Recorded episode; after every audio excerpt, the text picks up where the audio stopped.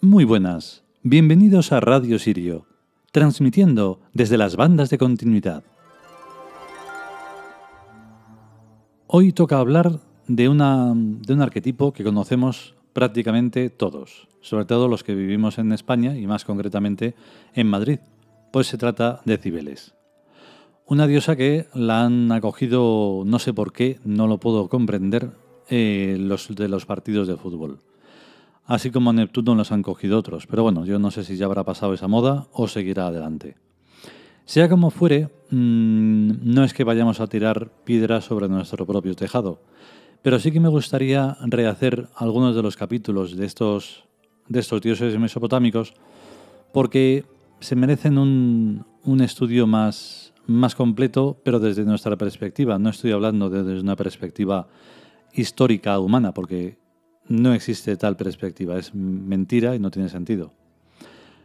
Es que resulta muy curioso lo de las, universidades y los estudios que hacen de esto, de lo otro, de lo más para allá, cuando no llegan a ninguna parte, cuando no creen en eso que están tratando. Y en los dioses, en las divinidades, en los arquetipos, hay que creer, porque hay que mm, tienen que formar parte de nosotros. No basta con creer tampoco en plan simple. Bueno, luego si eso me explico más. Vamos por el capítulo.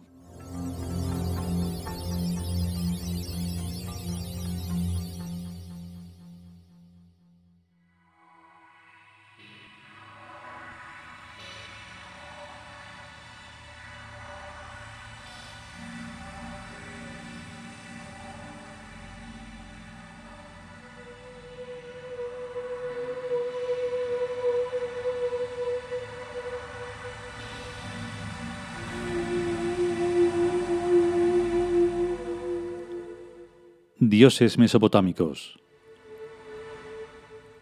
Cibeles. Texto. Cibeles es la reina del cielo y de la tierra, madre de los dioses y de los hombres de sangre divina, diosa protectora de ciudades y de cualquier recinto, de los que es guardiana de la llave de entrada. Es asimismo diosa de la fertilidad de la tierra, de la abundancia y la riqueza, dones que concede a sus fieles siempre atenta a cualquier súplica.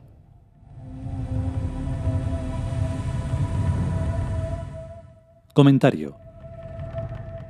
En Madrid hay una gran plaza preciosa que se llama Cibeles y que tiene una hermosísima estatua de la diosa Cibeles que está sentada en un carro llevado por leones y dentro de una magnífica fuente. Los leones son más estéticos que los toros, que eran los que tiraban del carro de la diosa Cibeles, ya que Cibeles es una diosa táurica, del tiempo de la era de Tauro, pero a mí los leones me gustan más que los toros.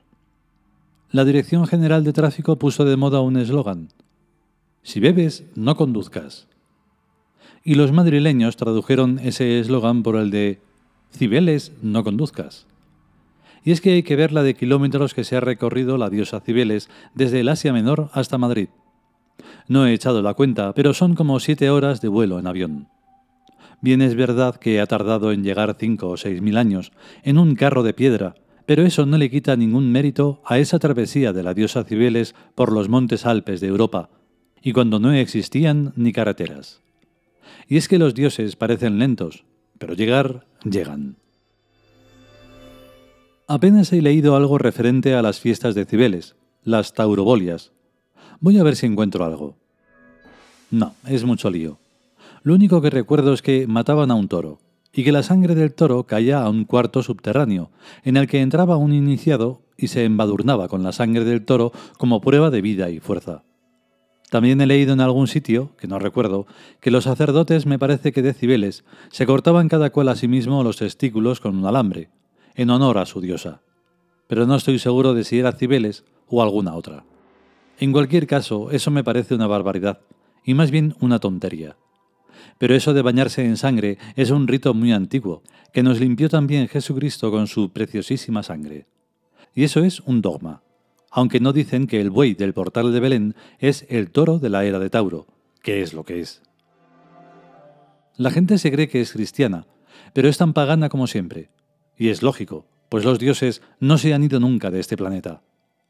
Y a la vista están las corridas de toros, un culto táurico que llena las plazas de creyentes devotos. pero por desgracia más catetos que una boina. Ir a una corrida de toros es lo mismo que ir a misa, solo que las cualidades de los sacerdotes de la diosa Cibeles, o sea, de los toreros, son más difíciles de llegar a poseer que las cualidades de los curas que ni siquiera tienen el valor de castrarse como los del alambre. Hay que ver la de disparates que hay que escribir para un trabajo de restauración de la idolatría y del politeísmo. Pero es que la gente es muy bruta, y como no se les diga las cosas muy claras, es que no las ven. Y aun hablándoles claro tampoco se enteran. Idólatras somos todos. El ídolo de los que no creen más que en la Biblia es la Biblia. El ídolo de los que no creen más que en el Corán es el Corán. Ídolos los hay de muchas formas y de cualquier materia, de piedra, de papel, de plástico, de metal, de madera, etc. Y lo mismo pueden representar la cara y el cuerpo de un dios o de una diosa que las palabras de un dios o de una diosa. Si por lo menos la Biblia la hubiera grabado en DVD el marido de la diosa Lilith, el Yahvé de los judíos, podríamos discutir si es verdad o si es mentira lo que dice. Pero no, la Biblia es solo papeles escritos por otras gentes que no han visto ni de lejos al marido de la diosa Lilith. Y lo mismo cabe decir de los Evangelios, que tampoco los grabó en un DVD Jesucristo, y del Corán, que ni siquiera fue Mahoma quien lo escribió, y desde luego Alá, el La, no se enteró de nada ni dijo en DVD, esta boca es mía. Y sin embargo, la Biblia y los Evangelios y el Corán son unos libros idolatrados. Hasta humo de incienso le echan en las misas solemnes. No sé si los musulmanes y los judíos y los protestantes le echan incienso o humo de cualquier otra cosa a su respectivo libro idolátrico, pero lo mismo que a los libros corrientes no los tratan. Así que idólatras somos todos. En cuanto a lo de politeístas, también lo somos todos. Los cristianos se dividen en millones de sectas y de parroquias, cada una con su propio santo principal y con sus otros santos no tan importantes. Los judíos son ortodoxos, no ortodoxos, muy ortodoxos, ultraortodoxos y mega ortodoxos, y cada cual cree de su llave lo que le da la real gana, por lo que hay tantos llaves como grupos de judíos. Los musulmanes hacen lo mismo con su Allah y se matan unos a otros. Solamente los politeístas convictos y confesos respetamos a todos los dioses y a todas las diosas, sean de donde sean y tengan la divina parentela que tengan. De la diosa Cibeles se afirma que es la madre de todos los dioses y diosas y de los hombres y mujeres de sangre divina, y no pasa nada. Ni el dios Anu se enfada, ni se enfada ni Star, ni Asur, ni nadie de la divinidad única y múltiple. En Madrid, junto a la plaza de la diosa Cibeles, está la plaza del dios Neptuno, y cada cual va a rezarle a quien quiere. Y en el centro exacto de Madrid está la plaza de la Puerta del Sol, o sea, de Ra, de Horus, de Osiris, de Tum, de Shamas, y de todos los dioses y diosas del Sol. Y pasa lo mismo, cada cual le reza al dios o diosa del Sol que más le guste al pasar por la plaza de la Puerta del Sol. Esa plaza es única, pero sus dioses y diosas son múltiples. Pues eso es la divinidad única y múltiple, una familia de dioses y diosas de todas las razas y culturas que se llevan muy bien. Pues todos esos dioses y diosas son emanaciones o extraproyecciones del psiquismo de los hombres y mujeres de sangre divina.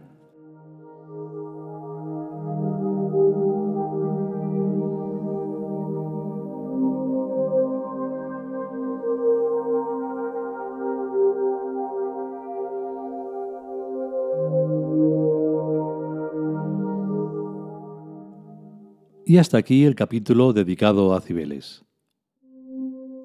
Lo que quería decir cuando me estaba enrollando al principio antes del capítulo es que los estudios de todo lo que tenga que ver con la historia pasada deben de ser concienciados aunque no seas historiador ni hayas leído nada en ninguna parte.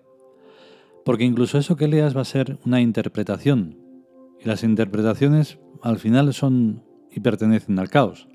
O sea, no vas a estar hablando de absolutamente nada, solo de la, de la apreciación de uno en concreto. Pero es que ese uno en concreto se va a multiplicar por otros unos en concretos. Que si la universidad allí y que si la universidad allá. Y al final, el arquetipo, la idea, eh, la idolatría, lo que sea, se queda en un montón de opiniones. Y eso no funciona.